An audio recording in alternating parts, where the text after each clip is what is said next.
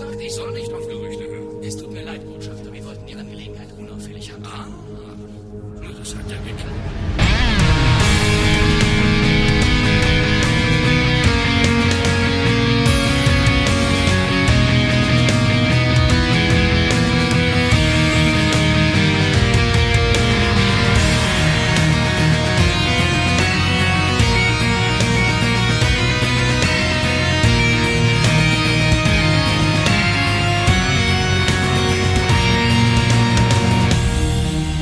Herzlich willkommen zu einer weiteren Ausgabe von Der Graue Rat, der deutschsprachige Babylon 5 Podcast. Und unsere letzte Aufzeichnung ist inzwischen so lange her, dass ich schon ganz vergessen habe, wie unsere Begrüßungszeremonie gelaufen ist. Deswegen sage ich einfach mal Hallo nach Köln. Hallo Tim. Oh, aus dem verregneten Köln zurück in den Osten Deutschlands. Wo die Sonne scheint. Das ist ja unfair. Ja, sie geht nicht nur im Osten auf, sie scheint auch am meisten im Osten. Und wenn ihr euch jetzt bestimmt fragt, so, hä? Wo ist denn die dritte Stimme, die normalerweise im Grauen Rat zu hören ist? Die kommt ein bisschen später. Raphael hat uns versichert, er kommt noch zu uns, er kriegt gerade Kohlen und ja, kann erst später zu uns stoßen, aber er will seinen Penis nachher noch mit in die Runde werfen. Da sind das wir ist nachvollziehbar. Wir haben ja, ja, heute einiges Interessantes für euch vorbereitet. Eine der so. besten Folgen in Staffel 1. ja, ja, das ist die nächste Folge, die du meinst. Wir reden ja zuerst über die Todesbringerin, äh, Deathwalker.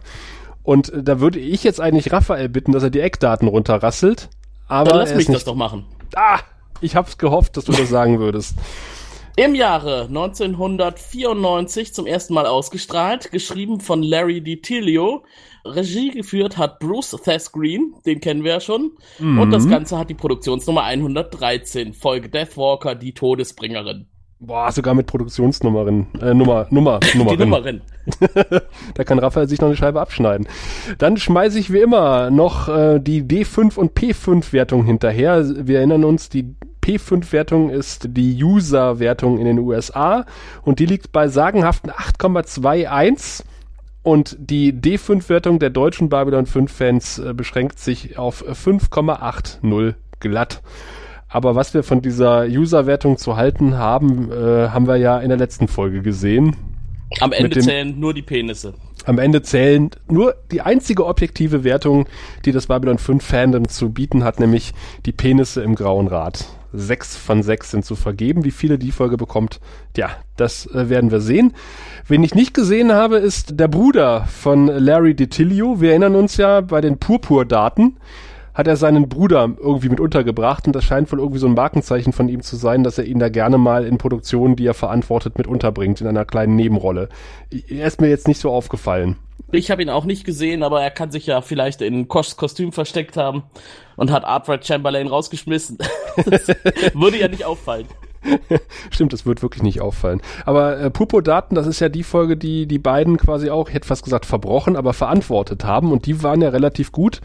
Mal gucken, ob sie dieses Niveau äh, wieder halten werden. Und äh, bevor wir auf den Inhalt eingehen, wollen wir natürlich erstmal hören, worum es in der Folge geht. Und oh. äh, ich hoffe, Tim, du hast dich da genauso gut vorbereitet. Selbstverständlich. Ich ah. habe die Folge gesehen und habe eine kurze Zusammenfassung. Talia Winters, der stationsbeliebteste äh, Psy-Core-Vertreterin, trifft beim Flanieren über den Sokalo auf Kosch. Kosch unterbreitet ihr spontan einen geschäftlichen Auftrag, dass sie ihn unterstützen soll. Auf die Frage, was es denn genau ist, sagt er, es sind Geschäfte und sie sind wichtig. Punkt.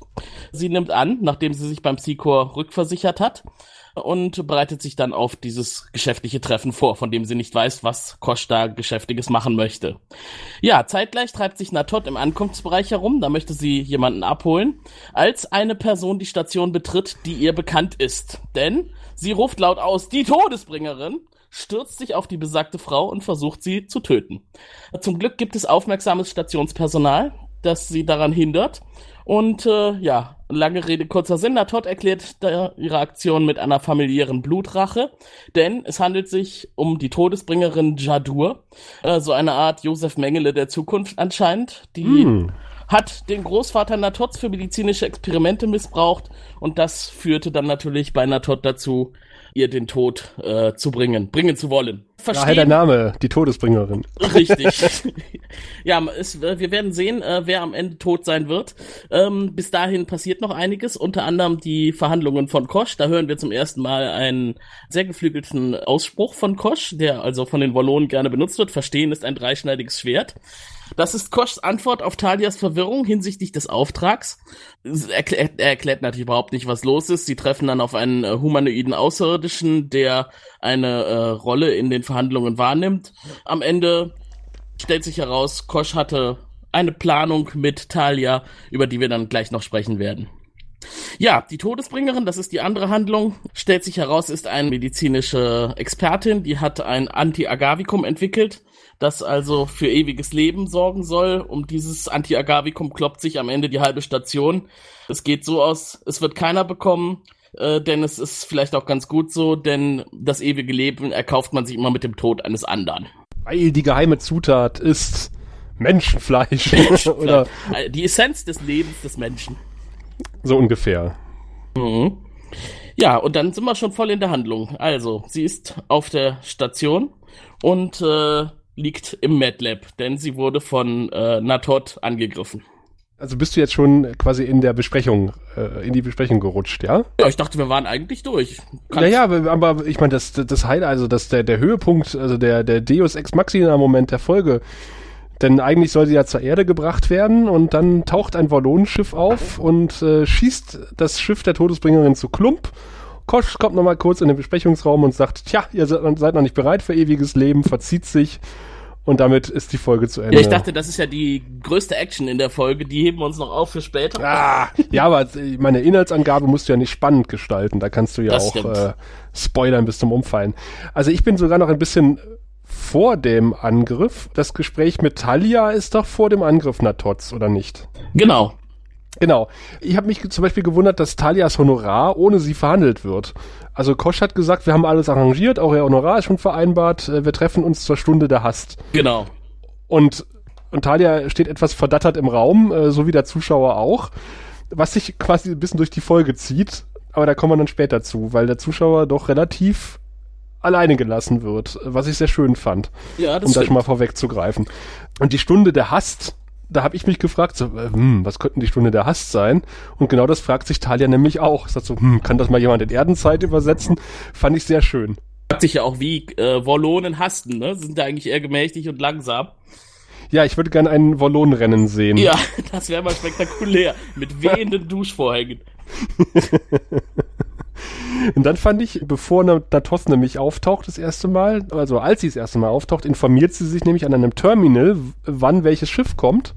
Und das fand ich sehr sinnvoll für so ein Stationsleben. Ja, das stimmt. Also normalerweise hätte man ja wie an Flughäfen durchsagen und würde regelmäßig informiert werden, aber sie kann das auch hier direkt abrufen und weiß genau. Bescheid. Ja. Das, das klingt nach einem vernünftigen Service, den man auf einer Raumstation anbieten könnte und sollte. Und ich habe mir eigentlich nur aufgeschrieben, Natov, Ausrufezeichen, weil ich mich so gefreut habe, sie auf dem Bildschirm zu sehen. Ja. Und sie weiß, wie man ein Computerterminal bedient. Der Computer auf Babylon 5, der einem alles jederzeit überall sagen kann. Richtig. Yay! Mhm. Und da habe ich mich ein bisschen gewundert, dass die Kalypso, mit der die Todesbringerin ankommt, ein Minbari-Schiff ist. Und sie auch Minbari-Klamotten trägt, aber das wird ja später nochmal aufgegriffen. Und äh, du hast ja schon mit der zusammengeschlagenen Natoth, äh, Quatsch, äh, Todesbringerin begonnen, aber ich würde gerne das, den Akt des Zusammenschlagens hervorheben, den ich ausgesprochen gut fand. Ja, sie also, geht voll drauf auf die Frau, stößt sie durch die Tür und gegen das Gepäck und haut ihr voll in die Fresse. Genau. Und, und das immer und immer wieder. Ja. Und, das, und das war richtig brutal, wo ich gedacht habe, so, Hut ab, also für, für eine Serie der 90er äh, ist das nicht einfach mal so ein bisschen das übliche nee. Frauen Schlammcatchen, so ei tai tai sondern äh, ja, da sie schenkt ihr nix quasi und äh, dass dann nicht nur Blut an ihren Händen klebt, ist echt noch ein Wunder. Also sie also, holt extrem weit aus und schlägt ihr wirklich mit voller Wucht immer wieder mit der Faust ins Gesicht. Aber, aber, aber äh, wir wissen ja jetzt schon, dass es ein Todesschwur äh, ist, der dahinter steckt und sie will sie töten. Das nimmt man ja ab. Ja, das kauft man ja wirklich ab. Also Natov, top. Ja. Auch wenn sie sauer ist, gerade wenn sie sauer ist. Mit der möchte man sich wirklich nicht anlegen. Ich fand es dann sehr lustig, dass äh, eine der Security-Damen dann rief, hol schnell Hilfe. Und, und die Angesprochene setzt sich einfach mit dazu, statt Hilfe zu holen. Äh, Das ist Garibaldis Ausbildung. Absolut. da erkennt man die Schule. Und wir haben die äh, von mir in einer anderen Folge bereits erwähnten Strampelanzug Minbari äh, im Publikum wieder rumstehen. Stimmt, das ja, scheint die haben sich wieder hier, diese netten kleinen Baumwollhöschen an. genau, ich habe später mal gelesen, das ist wohl die Arbeiterkaste. Ah, okay. Und Jadur kommt in der Verkleidung der Kriegerkaste. Genau. Ja. Und da wundert man sich erstmal ein bisschen, aber hm, Mhm. das wird ja später aufgeklärt. Ja. Also die, diese äh, ähm, Rasse der Dilga, zu denen auch Jadur gehört, gelten ja allgemein als ausgestorben. Also irgendwo Was muss sie- sie ja herkommen. Ja, was ich etwas merkwürdig fand, ehrlich gesagt, es wird dann öfter mal gesagt, naja, die Dilga, wir haben gegen die Dilga gekämpft und wir haben sie ausgelöscht. Ja. Und ich dachte so, okay, ist vielleicht ein bisschen krass, ja, die Dilga haben irgendwelche fremden Welten überfallen. Es kommt aber später raus, naja, sie haben sie in ihr Heimatsystem zurückgedrängt und dann ist ihre Sonne zufälligerweise zur Nova geworden, daraufhin sind alle tot. Okay, das heißt eigentlich äh, ist die Sonne schuld. Eigentlich ist die Sonne schuld, aber andererseits äh, weiß ich nicht, hätte ich vielleicht dann auch Hilfe angeboten, wenn, wenn man sieht, da ist ein Volk, deren Leben, dessen Lebensraum droht komplett zerstört zu werden. Allerdings waren die Dilga ja vorher schon als recht kriegerisch bekannt überall. Äh, sie waren doch sogar bis zur Erde vorgedrungen. Ja, mag sein, aber ob sie dafür gleich komplett ausgelöscht werden müssen, äh, das fand ich als Gegenmaßnahme ein bisschen übertrieben. Ja, es ist halt eine amerikanische Serie, ne? Da gibt es Gut und Böse und das Böse wird ausgerottet. Ungefähr. Ja. Ich fand es aber sehr schön, ich habe es ja vorhin schon angesprochen, dass der Zuschauer lange Zeit im Unklaren gelassen wird. Äh, Das setzt sich fort in dieser Szene zwischen Sinclair und Garibaldi. Und äh, die sich äh, diesen Kurzbriefing im Lift machen, das fand ich auch sehr schön gefilmt. Mhm. Und ich dachte so, Sinclair sagt irgendwie, äh, sie hat gerufen, sie ist die Todesbringerin. Und dann äh, habe ich schon befürchtet, jetzt wird der andere sagen, was, die Todesbringerin, etwa die große Kriegsverbrecherin, die im letzten Krieg das und das und das gemacht hat? Nein, es wird einfach gesagt, was, die Todesbringerin? Und dann wird nicht mehr drauf eingegangen.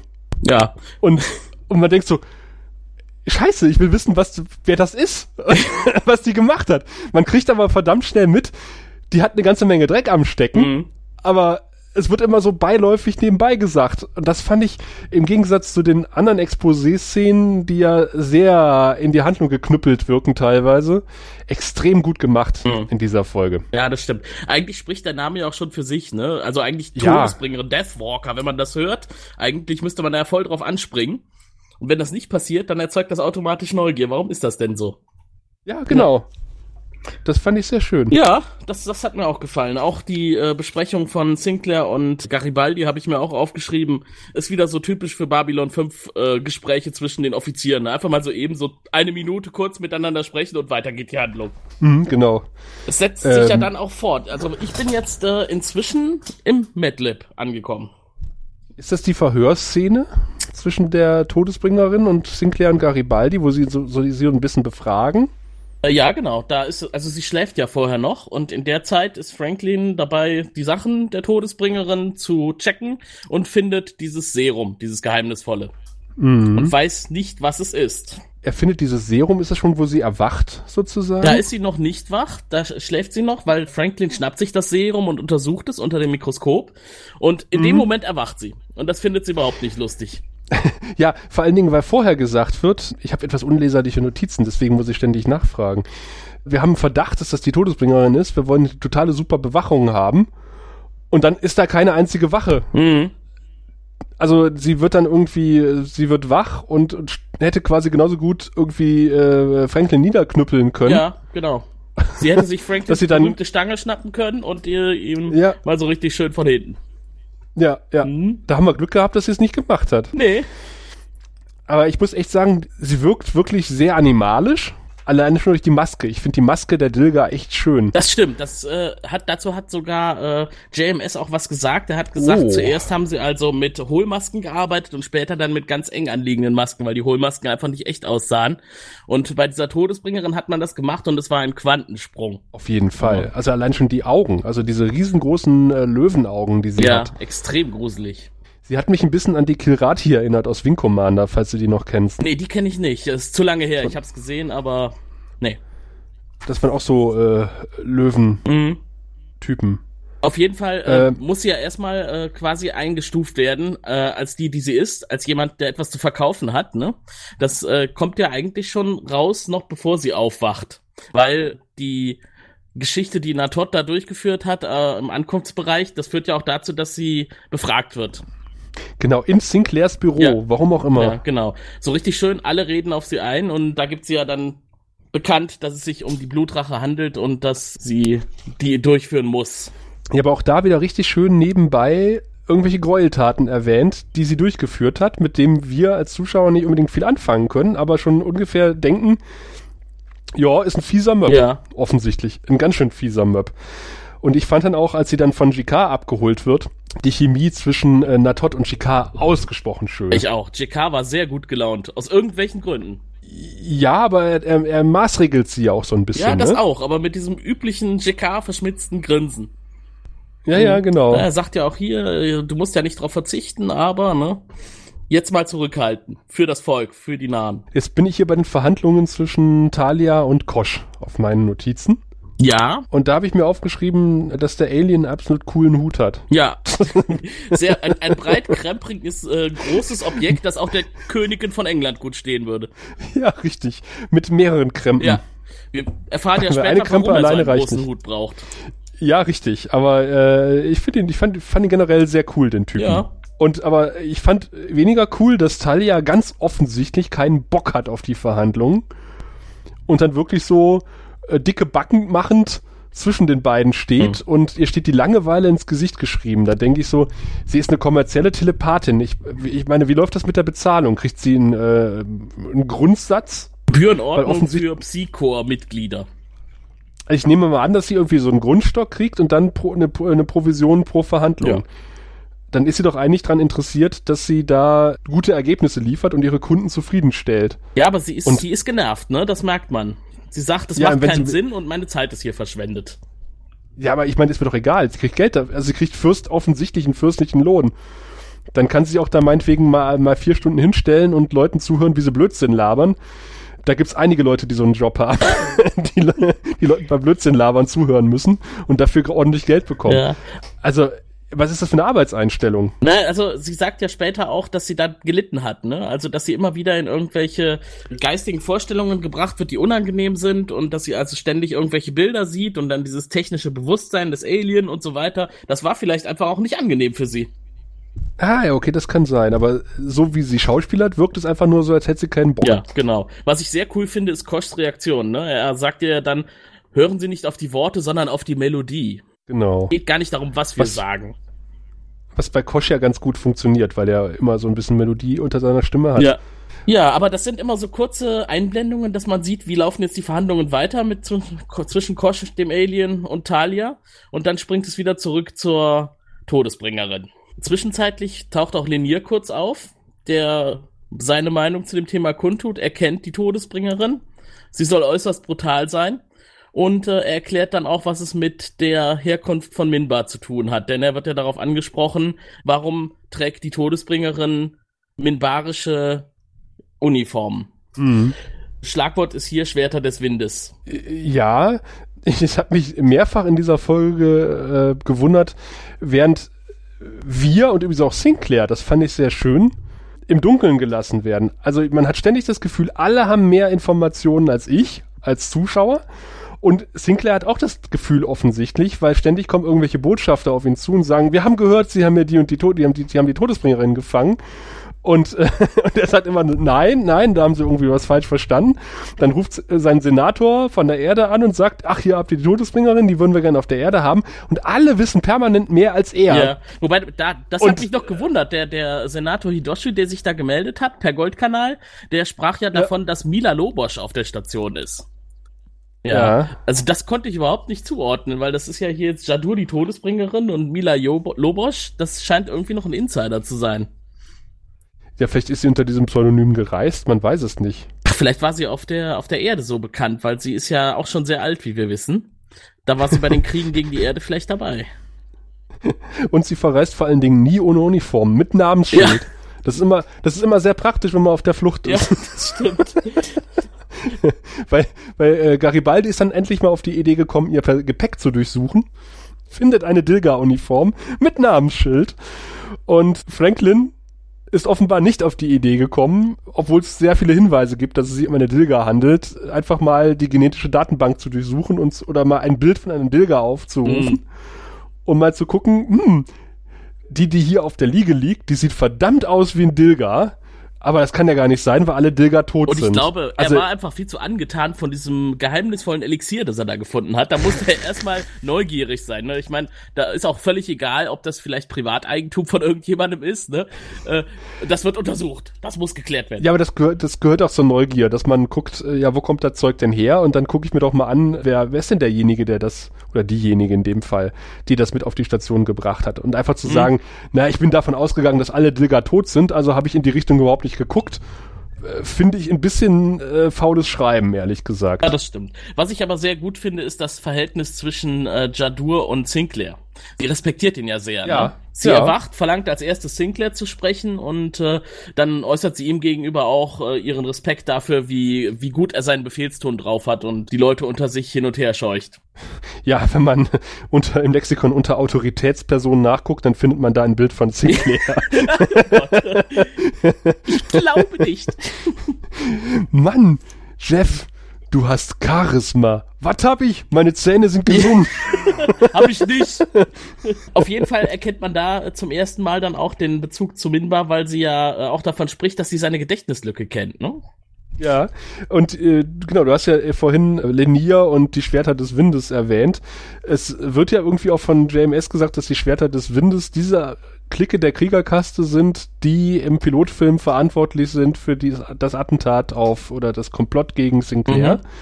Dass dieser Attentäter quasi dieser Kaste angehört hat oder dieser, dieser, diesen Flügel der Kaste. Ja.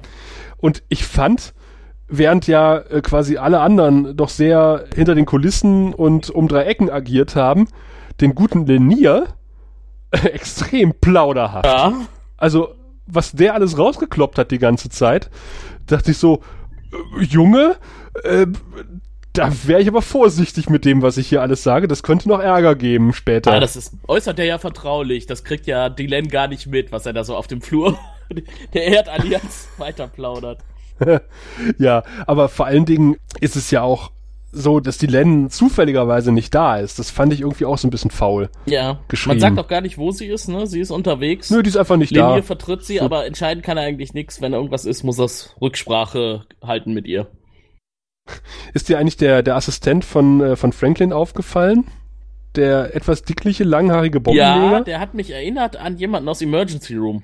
Ah. Ja, da sieht der, der Typ, der im Empfangsbereich sitzt, genauso aus. Okay, äh, ich habe bei Emergency Room nur Augen für George Clooney gehabt. Oh, süß. Äh, das kann ich dir jetzt gar nicht sagen, wie da andere Leute ausgesehen haben.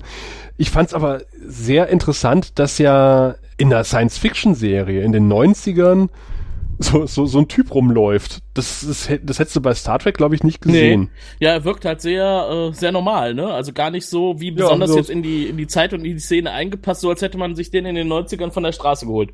Ja, ich, ich denke, genau so war's. Der sieht aus wie so ein Tonassistent oder sowas oder halt ein Bühnentechniker. Mhm. Der normal in schwarzen T-Shirts, kurzer schwarzer Hose und schwarzen Socken rumläuft. Ja. Mit einer Rolle Gafferband am Gürtel. Und so, ach scheiße, wir brauchen noch, wir brauchen noch hier so ein, du, komm mal her. du bist jetzt Arzt auf Babylon 5. Äh, okay. Vielleicht war es so. Vielleicht. Wer interessiert ist, kann ja diese Folge gerne mal googeln und sich anschauen, wer da alles mitgespielt hat. Ich würde ja. ja. fast darauf tippen, dass der auch bei Emergency Room mitgespielt hat. Das könnten wir mal recherchieren und verlinken es bei Gegebenheit in den Shownotes, falls es so ist. Falls die Hörer es nicht so. selber rausfinden. Um nochmal auf Linier zurückzukommen. Weil Linier quatscht ja auch mal ganz freimütig über den Grauen Rat. Und das brachte mich wieder zu der Frage, die wir ja schon mal gestellt haben. Wie geheim ist dieser Graue Rat eigentlich? Also, Dylan hat im Pilotfilm ein riesen Bohai drum gemacht, als nur das Wort gefallen ist und hat dann äh, Kraft ihrer Ringe da JK äh, an die Wand gedrückt. Und, und jetzt ist es offensichtlich ja allgemein bekannt, dass dieser Graue Rat existiert und wahrscheinlich auch eine Liste der Mitglieder im Grauen Rat gibt es bei Google, wenn man einmal nicht zu faul ist, wie Sinclair nach googeln möchte.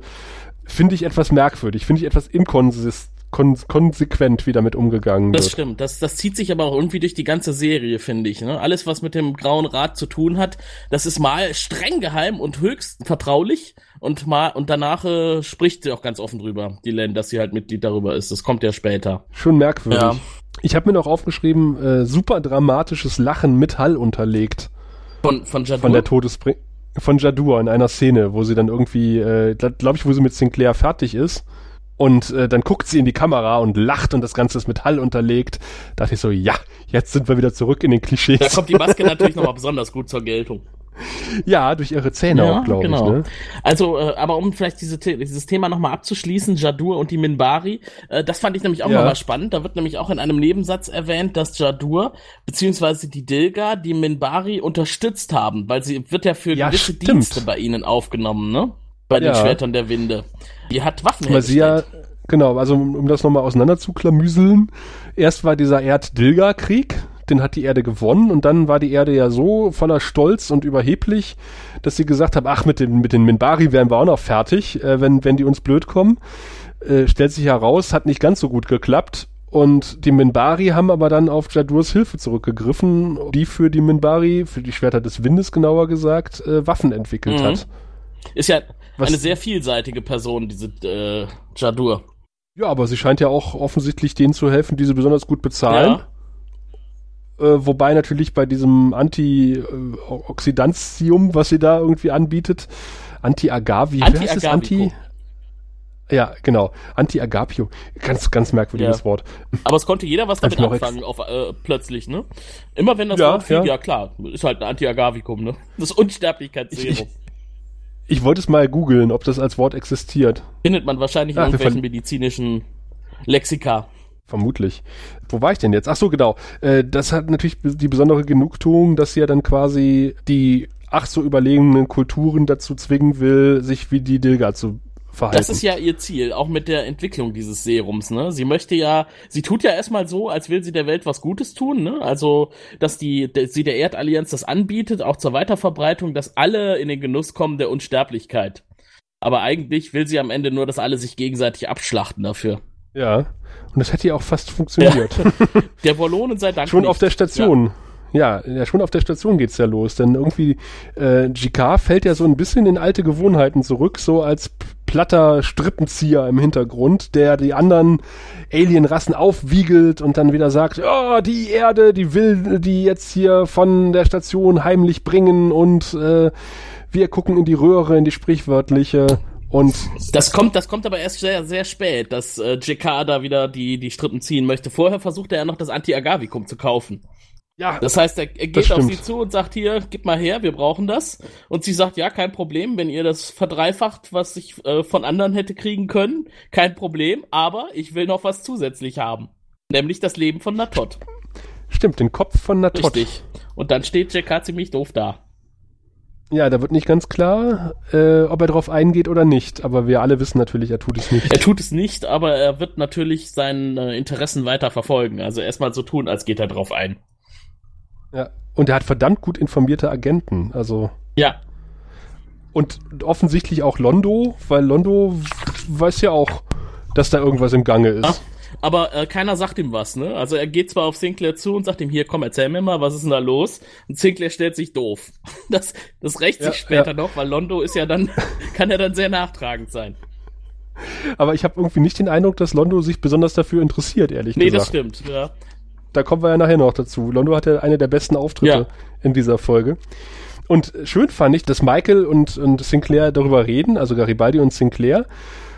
Und äh, Garibaldi sagt nämlich, bete lieber zu deinem Gott, dass, dass das funktioniert oder dass, dass wir hier das Richtige tun. Denn sonst wird die Station zerstört. Denn sonst wird die Station zerstört, genau. Sonst nehmen die uns die Station auseinander. Aber ich fand das sehr schön, dass er sagt, bete zu deinem mhm. Gott und nicht bete lieber zu Gott, sondern äh, sagt explizit deinem Gott. Äh, was ja irgendwie impliziert, entweder ist er Atheist oder einer anderen Religion zugehörig. Ja, wahrscheinlich weiß er es ja, ne? Die beiden kennen sich ja gut. Ja, ja, genau. Das fand ich aber sehr ja. schön. Das sind so Kleinigkeiten, ja. die halt Babylon 5 besonders J. machen. Michael Straczynski hat einfach auch ein, ein, Händchen für diese religiösen Geschichten. Ne? Das wissen wir spätestens seit der Folge mit äh, den Religionsvertretern, die am Ende mit der Kamera abgefahren werden. Ja, man kann es, man kann es natürlich so machen, wie hier in der Folge. Oder man könnte auch ein extrem gläubiges Pärchen auf die Station oh. bringen, was sich weigert, sein ihr Kind Nein, operieren so, glaub, zu lassen. So eine Handlung kommt mir jetzt zu utopisch vor. Nee, ich glaube auch nicht, dass das glaub passieren ich auch könnte. Nicht. Nee, nee. so, wo sind wir? Sind wir schon in Jadurs Quartier? Sind wir in Jadurs Quartier? Garibaldi hat also seine oh. Befürchtung geäußert, dass die Station auseinandergenommen wird, wenn sie Jadur nicht von der Station schaffen, Richtung Erdallianz.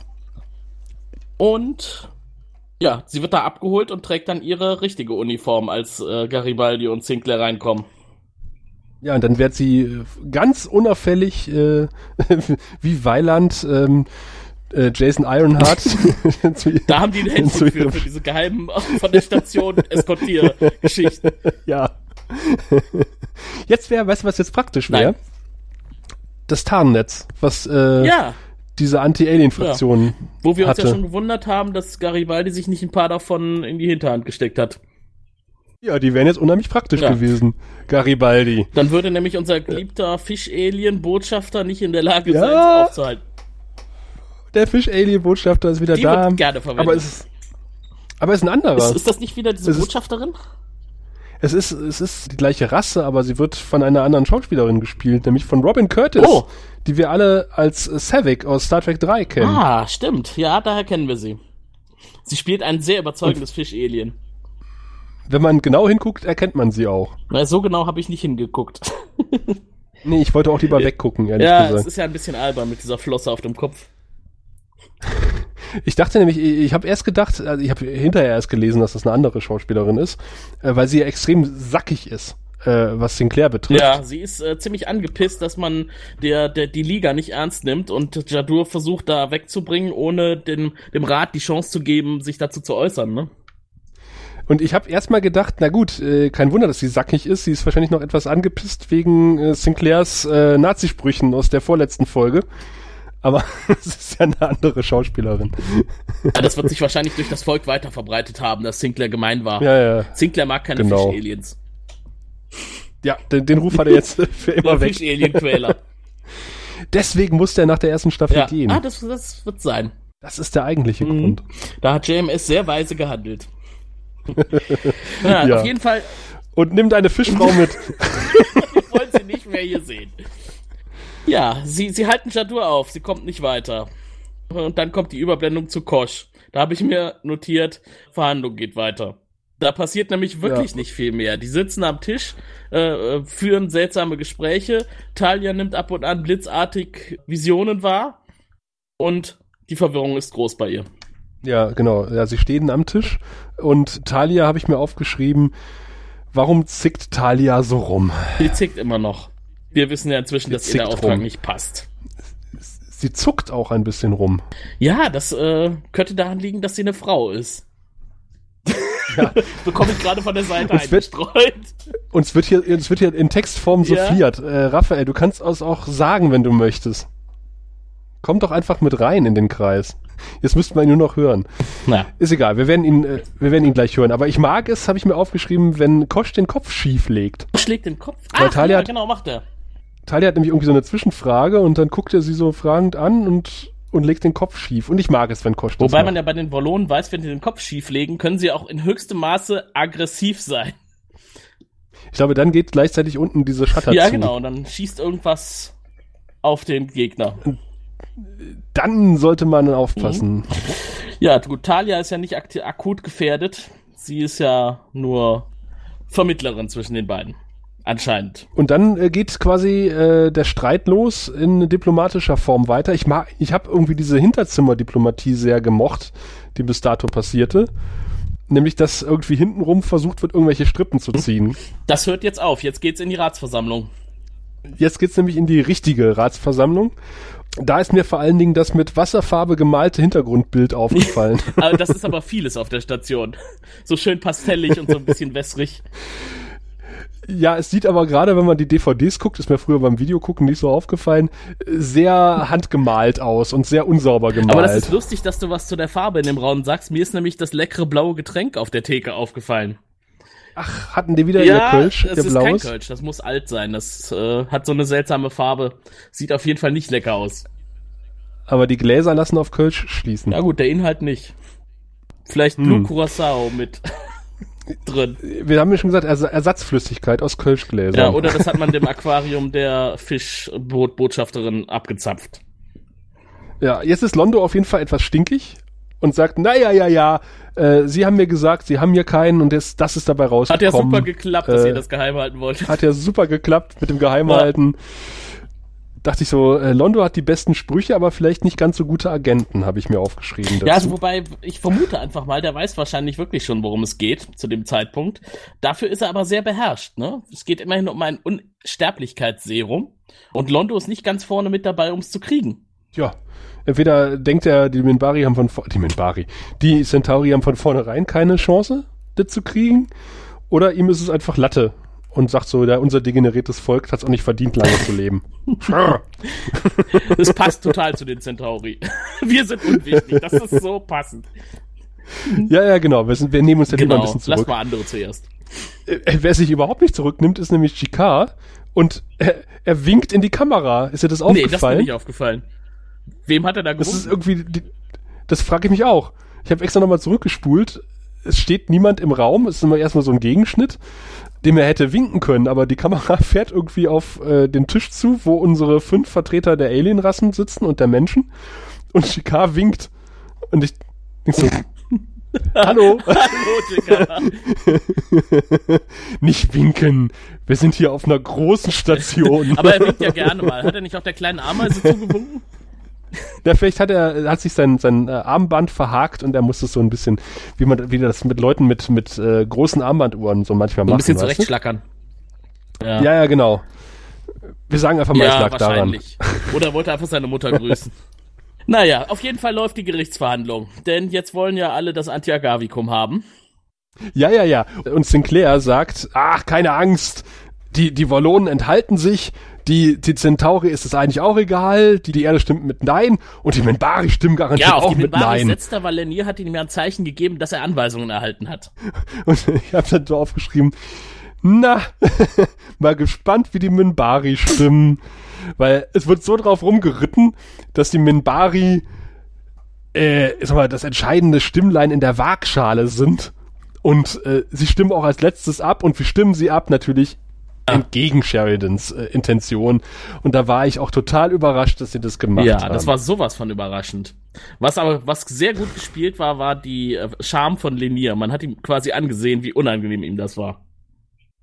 Ja, aber das hat er kompensiert, indem er noch mehr äh, Minvari interner ausgeplaudert hat. Das, das fand ich übrigens in der Tat sehr krass, was er dann erzählt hat. So nach dem Motto, äh, ja, war eine peinliche Aktion damals mit den Schwertern des Windes, ne? Äh, wir wollten die Schuld nicht zugeben. Deswegen reden genau. wir auch nicht drüber. Außer ja, mit Ihnen. Ihr dürft das wissen. das ist unglaublich. Und ich habe mich gefragt, spricht Sinclair tatsächlich im Namen der Erdregierung? Oder will seine Regierung nicht eigentlich genau das Gegenteil, was äh, Sinclair sagt? Ja, das äh, ist eine interessante Frage. Vielleicht hat er ja neue Anweisungen von Hidoshi bekommen. Oder hat sie zufälligerweise wieder nicht das gehört? Das kann auch sein. Aber er ist ja am Ende die, die Instanz, die äh, die Entscheidungen trifft auf Babylon 5. Er muss sie ja dann auch vertreten. Äh, ach so, genau. Ja. Ja, er ist der Entscheider. Ja, ja, gut. Während diese Verhandlung läuft, äh, trifft das erste Drasi-Kriegsschiff ein. Mit dem Leuchtarsch. Richtig. Da frage ich mich auch immer, ne? Das ist irgendwie so insektenmäßig. Hm, da haben sie sich was in der Tierwelt abgeguckt bei den Raumschiffen. ja, so ein bisschen äh, Firefly, ja. ne? Also die, äh, genau, so, eine, so, eine, so, ein, so ein Leuchtkäfer. Und dann kommt meine Lieblings-CGI der Serie, dann werden die Stationsabwehrwaffen aktiviert. Da oh ja, fahren die riesigen Dinger raus. Aber weißt du, was ich auch, äh, was, welches Schiff ich noch viel lieber mag als die Drasi-Schiffe? Nein. Das sind die guten Vri-Schiffe. Die so aussehen wie fliegende ja, Untertassen. Ja, die mag ich auch. Die, die das, die haben auch einen geilen Feuer. Die gibt es ja in der erweiterten äh, Fassung auch von den allerersten, ne? Auch mit diesen Leucht-UFOs. Ja, stimmt. Oder waren das die, die nach unten wegschießen, so richtig toll? Ja, die sind sich sehr ähnlich, aber, aber ich mein, das, in der Tat so rund. Ich meine, das wären auch die Vri. Und sind die Vri nicht auch die, die später die Gerichtsverhandlungen haben? Wo der äh, Redneck sagt, mein Opa wurde von seinem Opa entführt? Das kommt später, ne? Und dann, hm. ja, ja, aber ich meine, das, wär, das wären die Vri. Die Vri Was ganz lustig wäre, weil ja die Nazis ihre Flugscheiben mit der Vril-Energie äh, ah, äh, betankt haben. Ach so. Ich kenne nur die Nazi-Glocke, die fliegende, die angeblich äh, den Mond umkreist haben soll. Ach ja, ja, ja, aber mit Vril-Energie. Hm. Willst, willst du viel? Flieg mit Vril. da fragt man sich ja auch, wo die herkommt, diese Vril-Energie. Wahrscheinlich äh, speist sie sich aus Dummheit. Aus der ja. hohlen Erde. Wobei ich jetzt den, den Vril nichts unterstellen möchte. Ja, na gut, es, bleib, es bleibt nicht bei diesem einen Kriegsschiff. Es kommen mehr. Und es wird die Auslieferung mhm. von Jadur gefordert. Ja. Coole Schiffsmodelle habe ich mir dazu notiert. Das können sie wirklich gut bei Babylon 5. Und coole Verhandlungstaktik von Susan, die jetzt ihren tollen Auftritt hat. Susan, richtig. Denn Susan hat jetzt von Sinclair die dankbare Aufgabe bekommen, die Schiffe beschäftigt zu halten. Und äh, sie macht das, indem sie einfach äh, sagt, okay, Wer von euch möchte denn als erstes? Kommt mal her.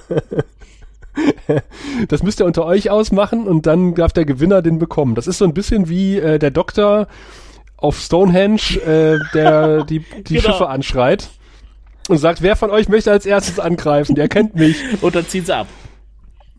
Und dann ziehen sie ab. In dem Fall tun sie es hier nicht. Ich glaube, sie bleiben, aber sie greifen nicht an. Genau, sie ziehen sich sogar, glaube ich, zurück. Nee, das ist nachdem äh, ähm, Sinclair diesen faulen Kompromiss mit der Liga ge ge ja. geschlossen hat, nämlich, dass, wie heißt sie, ich vergesse es immer, die Todesbringerin? Jadur. Das, Jadur, Nadur, ähm, auf der Erde den, quasi weiter an diesem äh, tollen Medikament werkeln kann, unter Aufsicht der Liga der blockfreien Welten. Ja. Und dann, wenn das fertig ist, dann wird sie ausgeliefert. Vor Gericht, vor Gericht gestellt wird. Ja. Und an sich eigentlich ein ganz netter Plan, nur offensichtlich weiß sie davon. Also offensichtlich ist, ist Sinclair hingegangen, hat ihr, hat ihr genau das erzählt. Wo ich dann denke so, klar, ich, ich sage ihr, pass auf, du entwickelst hier das Serum und wenn du damit fertig bist, wirst du umgebracht. Dann kann ich mir ausrechnen, wie lange das äh, dauert, bis sie das Serum entwickelt hat. Mhm.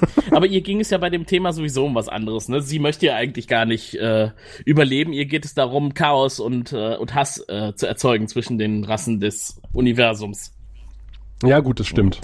Ähm, was zeitgleich noch passiert, sind die Verhandlungen bei Kosch, denn da geht's jetzt endlich mal zur Sache, ne? Das ist nicht nur ja. eine belanglose Unterhaltung. Jetzt äh, wird Talia aktiv in eine Vision geführt, in der sie mit blutroten Lippen in einem halbdunklen Flur angegriffen wird. Ja, das war auch äh, sehr billig. Ich glaube, da waren noch Kulissen aus der Cybernetz-Folge übrig. Ja, das die nicht wirkte auf jeden Fall sehr nach Pappe. es war einfach nur dunkel, so wie in der Cybernetz-Folge. Genau. Sie wird auf jeden Fall angegriffen, erleidet große Angst und äh, ist dann schreiend wieder da und die Verhandlung ist beendet. Der Fremde nimmt den Hut ab und darunter ist ein Glaskopf. Das ist total cool. Das sieht richtig cool das aus. Sieht, das sieht nicht nur cool aus, ich finde das Konzept auch cool, dass das ein Rekorder ist der quasi einfach alles aufzeichnen kann. Also Daten, Gehirnströme und hast du nicht gesehen. Und der von der Erde irgendwie entwickelt wurde. Da fragt man sich eigentlich, warum sieht man nicht mehr so Hightech? Warum ist eigentlich der Rest so eher so, naja, 20. Jahrhundert plus 50 Jahre? Ich vermute mal, es gibt einfach auch nicht so viele Leute, die das wollen, oder? Sich da so ein Ding in den Kopf bauen lassen, wo dann das Gehirn wahrscheinlich auch Platz für machen muss. Da wird wahrscheinlich nicht mehr viel Hirn übrig sein. Ah. Muss ja irgendwo reingesetzt werden. Ja, das ist so ein bisschen cyber, cybernetisch wahrscheinlich. Talia sagt ja, sie erlebt von dieser äh, Verbindung mit dem, mit diesem äh, Techn Technologie-Hirn äh, diese Schwingungen technologischer Art. Also es fühlt sich für sie metallisch und technisch an, sagt sie. Oh, es fühlt sich metallisch an. ja. Das habe ich gar nicht mitbekommen. Hallo, Hallo Raphael. Raphael. Du kommst genau rechtzeitig zum Ende der Verhandlungen Ach. zwischen Lüther und Lüther, sage ich wieder, zwischen Talia und Kosch. Aha. Und dann fährt der winzig, winzig kleine Arm aus Kosch aus. Den finde ich so Und das Schöne ist ja, was er dann bekommt. Dann greift sich der Fremde nämlich an den Kopf und zieht eine kleine SD-Karte ja. aus dem Schädel. Ja! Wie geil ist das denn, oder? Ja. Und äh, Kosch nimmt Ich persönlich fand es gruselig. War es auch. Gut. Aber wir haben eben schon konstatiert, dass es eigentlich ja eine, eine coole Idee ist, sowas als Geschäftsidee. Ein, ein äh, menschlicher Speicher der seine Dienste für ja, Verhandlungen anbietet, zum Beispiel. Ich kann mir halt vorstellen, dass du im, im Krieg sowas ganz gut brauchen kannst, wenn du Informationen unauffällig von A nach B schleichen äh, willst. Unauffällig? Na gut, der, der Glaskopf ist natürlich ein bisschen auffällig. ja, er trägt ja Hut. Nehmen Sie Ihren Hut runter. Nein. Nein. Sie können mich nicht Ich mag zwingen. meinen Hut. Ja, Talia fragt ihn, was war das? Und was antwortet er wieder äh, bewusst, geheimnisvoll? Reflexionen, Überraschung, Furcht für die Zukunft. Genau, das wird auch, glaube ich, nie wieder aufgegriffen. Was äh, dem geschuldet ist, dass Talia dann irgendwann aus der Serie Es wird entschwindet. aber verwendet gegen Talia. Äh, Ich will ja jetzt nicht zu viel vorgreifen, aber in irgendeiner der späteren Staffeln äh, gibt Kosh, ich denke an den Nachfolger von Sinclair, diese Gefühle weiter, um Talia unter Kontrolle zu bringen. Aha. Okay. Das, müsst, das müssten wir vielleicht auch nochmal googeln und unter diesen Beitrag als Link setzen. Das Na übernehme ja. ich dann mal. Ja, irgendwas will er mit Talias Gedanken anfangen. Es kann natürlich mit, mit, mit Jason Eisenhardt zusammenliegen, der natürlich irgendwas mit Talias Gehirn gemacht hat. Hm. Und der sich ja in so was ähnliches wie den aller, wie die allerersten verwandelt hat. Und äh, das konnte dann für Kosch wieder interessant geworden sein, mal in Talias Kopf zu gucken, ob mit ihr vielleicht sowas ähnliches passiert oder so. Also ich, ich bin immer noch der Meinung, das wird später gegen sie verwendet, aber das finden wir heraus. Ja, das äh, findest du dann raus, lieber Tim. Ich hoffe doch, wir kommen alle bis dahin. Mit Sicherheit. ja, dann musst du uns aber dran erinnern. Wird gemacht. Jetzt, wir sind alte Leute, wir vergessen immer sehr Äh, viel. Ich darf euch daran erinnern, wer der Alterspräsident hier ist. Ach ja, stimmt, das bist ja Mhm. du. Herr Präsident, es brennt. Sehen Sie es als Herausforderung. Gibt die Ja, Folge noch so wenig her, dass wir uns jetzt schon auf simple Reime beschränken? Ich habe passenderweise noch aufgeschrieben, Diplomatie ist ein faules Geschäft, was sich auf diesen komischen Kompromiss äh, bezieht, der da geschlossen wird, äh, mit dem, glaube ich, keiner so richtig glücklich ist. Man sieht's den Gesichtern quasi auch an, der Versammelten, die ja dann den Abflug vom Raumschiff der Todesbringerin verfolgen. Schön in der Kommandozentrale. In der, nee, ich denke in Sinclairs Büro. Stehen die nicht in der Kommandozentrale und Kosch kommt noch dazu? Nee, die stehen nicht in der Kommandozentrum. Die, die stehen irgendwo anders. Stehen die nicht einfach im Raum des Rates? Irgendwo stehen sie und schauen aus dem Fenster. Ja, aber äh, sie stehen nicht in der, auf, der, auf dem CNC. Das definitiv nicht. Gut, dann stehen sie woanders. Das wird man bestimmt auf der Webseite nachsehen können, oder? Ja, definitiv. Und alle sind äh, etwas ähm, ja, peinlich berührt, ob des Endes und, und äh, äh, etwas erstaunt, als sich die Tür öffnet und Kosch den Raum betritt. Und was Captain Obvious oder beziehungsweise äh, Chief Obvious in Form von Garibaldi dann auch alles kommentiert. Sagt dann, Botschafter Kosch. Und dann kommt ein Wallonenschiff durch das äh, Sprungtor und äh, Garibaldi sagt, das ist ein Wallonenschiff. Wallonenschiff. Völlig überraschend. Ja, was macht das Wallonenschiff? Es macht äh, ein bisschen Bumm. Piff, Paff, Puff. Und das Schiff der Todesbringerin ist äh, nur noch äh, Space Asche. Was sagt Kosch dazu? Strike! Nee, nee. Was sagt, äh, was sagt Londo dazu? er sagt nämlich, Wunderbar! alle sind tot, das ist so geil, oder? Alle sind total entsetzt, was passiert hier? Und, und ich glaube, Londo hätte sich am liebsten gerade einen Drink gewünscht, der diesen wunderbaren Moment jetzt noch äh, vollkommen würde. Ja, vor allem, ich finde, es komplettiert auch seine ganze Einstellung während der ganzen Folge dazu, weil er wirkte immer, als hätte er gar keinen Bock auf die ganze Scheiße und sagt sich jetzt, jawohl, Ja, ja so, so nach dem Motto, ihr, ihr haltet mich außen vor, dann interessiere ich mich jetzt auch nicht mehr dafür. Ich, Ja, ich glaube, der hat genau. sich auch vorher nicht dafür interessiert, oder? Ich hatte während der ganzen Folge das Gefühl, er hat eh keinen Nerv drauf und es ist ihm so eigentlich relativ egal. Ja, Centauri sind an Unsterblichkeit nicht interessiert. Denen geht's eher um den Augenblick. Das Leben ist schlimm den genug. Richtig. Genau. Auf jeden Fall sagt Kosch, weil ihr noch nicht bereit seid für die Unsterblichkeit. Das ist der Grund, warum das jetzt zerstört wird. Ja, Papa. genau. Ja, aber ich meine, das, das passt ja irgendwie auch zu den Wallonen. Äh, Total. und in, insofern, ich hätte mich geärgert, wenn so ein Deus Ex Machina jetzt äh, so alle zwei Wochen aus dem Hut gezogen würde. Aber ich finde, an der Stelle passt es einfach. Es ist eine komplett aussichtslose Situation. Man fragt sich eigentlich, wie kommt man jetzt da raus? Und dann taucht ein Wallonenschiff auf und äh, schießt das Schiff der Todesbringerin zu Klump. Fand ich toll. Also, und äh, ich fand es auch toll, dass das nie wieder so gemacht wurde und dass es echt eine Ausnahme geblieben ist. Scheint aber auch wirklich Ja, gut, ein wichtiges Thema für die Wallonen zu sein, die Unsterblichkeit. Wahrscheinlich sind sie unsterblich. Ja, bestimmt. Ja. Auf die ein oder andere Weise. Also nicht ganz. Wir wissen ja, es gibt auch tote Wallonen, aber sie sind nicht so einfach. Äh, sie sterben nicht so einfach. Jeder tote Wallone ist ein guter Wallone. Würden die Gegner sagen, die später noch auftauchen. Ach nee, warte mal. Ich, ich, war, ich war jetzt gerade Sinclair aus von vor zwei Folgen. Also, und wir kriegen da noch raus, äh, Voloden Misstrauen leben nicht nur lange, äh, sie mögen es nicht, wenn andere lange leben und sie mögen offensichtlich auch keine Telepathen oder trauen ihnen mhm. nicht. Das kommt irgendwie auch raus. Oder, oder, äh, oder Captain Obvious erzählt es, dass Verloren keinen Telepathen vertrauen. Es sei denn, sie benutzen glaube, selber Garibaldi Telepathie, sagt dann ist es okay. Aber genau. da hatte die gute Talia ja doch noch extrem Glück, ne? wenn man guckt, was mit den Leuten passiert, die Unsterblichkeit bringen. Ja, das, das stimmt. Wobei ihr, ihr Gehirn ist ja schon auch ja. ein bisschen gegrillt worden dabei. Ja, gut, ein bisschen, ne? Aber stell dir vor, da wäre eine Tür aufgegangen und einer hätte sie einfach erschossen.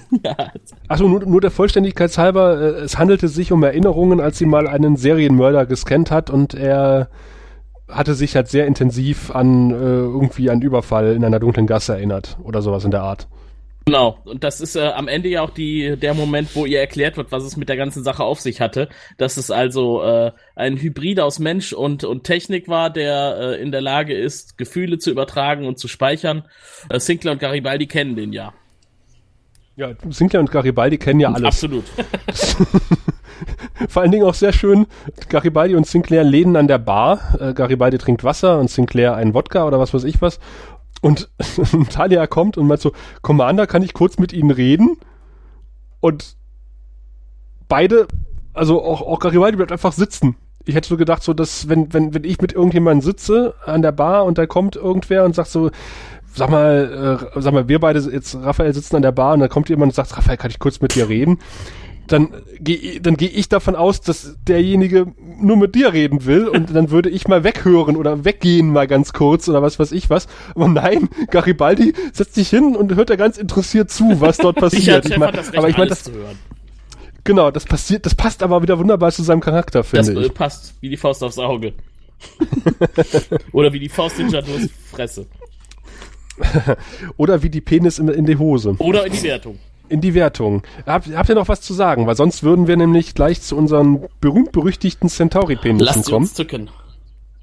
Lasst sie uns zücken, aber vorher erklärt uns unser Botschaftsattaché wir noch unsere Bewertung. Sehen Sie, wir Centauri haben sechs äh, und jede Zahl steht für ein bestimmtes Niveau von Intimität und Lust. Also es beginnt bei eins und das ist, na ja, ja, ja. Dann kommt zwei und wenn man fünf erreicht hat, dann... Äh, ja, ja, schon gut, Wirr, ich habe verstanden, alles klar. Ach, dann äh, lege ich einfach mal vor und äh, zücke ohne große Worte viereinhalb von sechs Penissen. Das ist aber Was? sehr großzügig. Ja, wundert euch das? Also ich fand die Folge extrem unterhaltsam. Abgesehen von dem Talia-Plot, aber ich, ich fand sie nicht schlecht. Ich fand sie, äh, fand sie sogar überdurchschnittlich, wie man an dieser Wertung merkt. Das aber gewaltig. Für eine erste Staffel Folge. Es passt auf jeden Fall zu dem Ansinnen der Folge. Es war damals schon so, dass in Amerika gesagt wurde, das ist eines der besten Drehbücher für Babylon 5, das je geschrieben wurde. Ja, das hat man auch über Will Willkommen im Cybernetz gesagt. nee, also äh, um das nochmal ein bisschen zu vertiefen, also ich, ich hab, mir hat total gefallen, dass das Exposé zumindest am Anfang uns nicht um die Ohren geknallt wurde, dass wir permanent im Unklaren gelassen wurden als Zuschauer, äh, was denn da nur eigentlich passiert. Und auch, dass wir auch ein bisschen, dass ich zumindest mit Sinclair so ein bisschen mitleiden konnte, der auch offensichtlich äh, in einer Situation war, die ihm total über den Kopf gewachsen war und alle wissen mehr als er. Und am Ende diese verfahrene Situation und ich weiß immer noch, wenn, wenn am Schluss das Ballonschiff auftaucht, da bin ich auch jedes Mal, äh, geht's mir ähnlich wie Londo. Dann, dann wach, erwacht mein inneres Kind und ich freue mich wie ein kleiner okay. Bub. Na gut, dann, dann ist es angemessen, denke ich. Ja, dann zücke ich jetzt mal meinen Centauri-Penis. Es sind mehrere, es ist nicht nur einer. Nur Nein, ein? Es sind in der Tat mehrere. Okay. Ich wollte zuerst zwei geben. Ich habe mich aber im Laufe der Besprechung auf drei hochgeschraubt. Ähm, es, ich fand ins, insbesondere die Idee, dass man ein ausgestorbenes Volk nutzt und in ein eigentlich ja sehr friedliches Volk einbettet, die Minbari, und dann sowas hat wie diese ultimative Vernichtungswaffe, die als was Gutes daherkommt. Also es ist total verschwurbelt. Äh, wenn man das un un äh, unendliche Leben haben möchte, muss man erstmal etwas anderes sterben lassen. Äh, es ist eigentlich von der Idee her sehr gut. Die ganze Folge war auch insofern gut aufgemacht, als dass die, die Masken, über die wir ja schon gesprochen hatten, sehr gut waren. Koschs kleines Händchen war zu sehen. Talias Gefühle wurden für später gespeichert. Und äh, daher gibt's von mir drei Centauri-Penisse. Zumal man ja auch sagen muss, dass wir das Thema ähm, Nationalsozialismus und Ideologien in den letzten Folgen deutlich plumper gesehen haben. Also man hätte aus dieser Dr. Mengele Parabel etwas durchaus Scheußliches machen können und man hat es hier nicht getan. Ja, das will ich der Folge, kann ich dieser Folge nicht hoch genug anrechnen. Es ist nicht auf die Spitze getrieben. Ach. ich, ich, ich, sehe hier praktisch das Gegenteil meiner Bewertung vor mir du ausgebreitet. Nee, nicht wirklich. Ich, ich, ich komme so mit Mühe und Not auf 2,5 bis 3. Ich, ich kann nicht mehr so genau sagen, warum, weil ich es einfach so lapidar hingespuckt fand. Also ich, für mich klappt der ganze Spannungsbogen irgendwie nicht. So, die, die, das groß, die große Auflösung zum Ende, ja, man muss ja jemanden töten, um unsterblich zu werden, das würde ich alles Unglück schützen. Das wird so einem vor die Füße gekippt, ohne irgendwie ein bisschen Spannungsaufbau. Fand ich ganz furchtbar. Und ich hätte mir tatsächlich, im Gegensatz zu dir, Sascha, diese Mengele-Parable ein bisschen ein bisschen forcierter gewünscht, weil ich so surreal fand, dass wir hier Dr. Mengele haben, der gleichzeitig noch der große Krieger ist. Das finde ich so ein bisschen, bisschen suspekt. Das ist so ein bisschen too much für eine Person. Und da hätte ich mir halt ein bisschen Futter dahinter gewünscht. Zumal ich die Figur so 0815 Betty of the Week gespielt fand, dass ich mich teilweise wirklich zu Tode gelangweilt habe. Und die Punkte kommen eigentlich auch nur aus der wirklich sehr schönen Schlussszene dieser Dame und äh, entsprechend Londos Reaktion und so ein paar Sachen, wo ich die ganze Zeit das Gefühl hatte, da hatte man viele Ideen beim Brainstorming äh, aller Autoren am Tisch, wusste aber nicht wohin damit, hatte nicht den Elan, ganze Folgen damit zu füllen, hat gesagt, so, und es, es, es wirkt halt, als hätte man alles in dieses eine Drehbuch äh, gekippt, wie den Kerl mit dem USB-Stick im Hirn, die Szene halt generell mit Kosch und so. Äh, das funktioniert für mich irgendwie so gar nicht ich war zu Tode gelangweilt, bis halt auf so ein paar Momente, wo ich dachte, ach ja, das ist schön, das ist schön. Der Dialog mit Sinclair und Garibaldi im Büro, wo er ihm halt seine, im Endeffekt seine Religion vorhält. Ähm, mhm. Wo wir halt, ich denke, im Endeffekt erfahren, dass Garibaldi so ziemlich auf alles Göttliche und Religiöse kackt. Das sind halt so Sachen, da kommen die Punkte her. Die eigentliche Geschichte finde ich einfach wie gesagt, zu seicht irgendwo in Fußhöhe ausgekippt, als dass sie mich irgendwie hätte mitreißen können. Und wie gesagt, da komme ich mit gut Dünken auf etwas unterdurchschnittlich. Echt? Ja. Also ich, ich, ich finde die Machart halt gerade besonders gut. Ähm, wahrscheinlich, vielleicht, weil du so genervt warst von den wirklich over-the-top-Nazis der vorangegangenen Folgen. Das kann sein. Ich glaube, hätte es die nicht gegeben, hätte ich vielleicht, ich habe mich einfach durchweg gut unterhalten gefühlt. Aber ich meine, so unterschiedlich sind die Wahrnehmungen. Vielleicht kann man mich auch einfach indem man einen Dr. Mengele in den Raum stellt, hervorragend unterhalten. Hätte man es mal getan, aber ich finde, es ist hier so ein Mängelchen allenfalls. aber, aber das diabolische Lachen mit Hall, Raphael. Und die Stationsverteidigungswaffen. Die waren ja. gut, ja. Das, äh und, und, und die Vri-Schiffe. Die Warlonen. Äh, oh Gott, ich, die, die, ich weiß nicht, ob Die Drasi-Schiffe mit dem Leuchtarsch. Das wollte ich gerade sagen. Habt ihr das erwähnt? Ja. Das habe ich mir groß in die Notizen geschrieben. Ich, ich war mir aber nicht sicher, ob als Plus- oder als Minuspunkt. Firefly. Ja, das äh, Wort fiel auch schon ein paar Mal. ah, tja. Aber aber, aber, aber, aber, ja, stellt euch vor, Richard Compton hätte Regie geführt bei dieser Folge. Das hätte nur schief gehen können, oder? ja. Der, der gute Richard Compton hat nämlich bei der kommenden Folge Regie geführt. Oh, super. Könnte es sein, dass es da um einen Plot geht, den wir uns eben schon vor unserem geistigen Auge für unmöglich erklärt haben? Das könnte sein. Oh nein. Eieieiei, das wird ein Spaß und wie viel diese unmögliche Handlung an Penissen und Eiern möglich macht in dieser Folge ganz besonders. Das hören wir beim nächsten Mal, wenn es wieder heißt Der Graue Rat, der deutsche Babylon 5 Podcast. Bis dahin. Du findest den Grauen Rat im Internet unter www.der-graue-rat.de, unter facebook.com slash grauerrat und at graurat bei Twitter. Nimm Kontakt mit uns auf unter goldkanal at der-graue-rat.de. Benutze das Plugin auf unserer Seite oder ruf uns einfach an unter 0355 547 8257.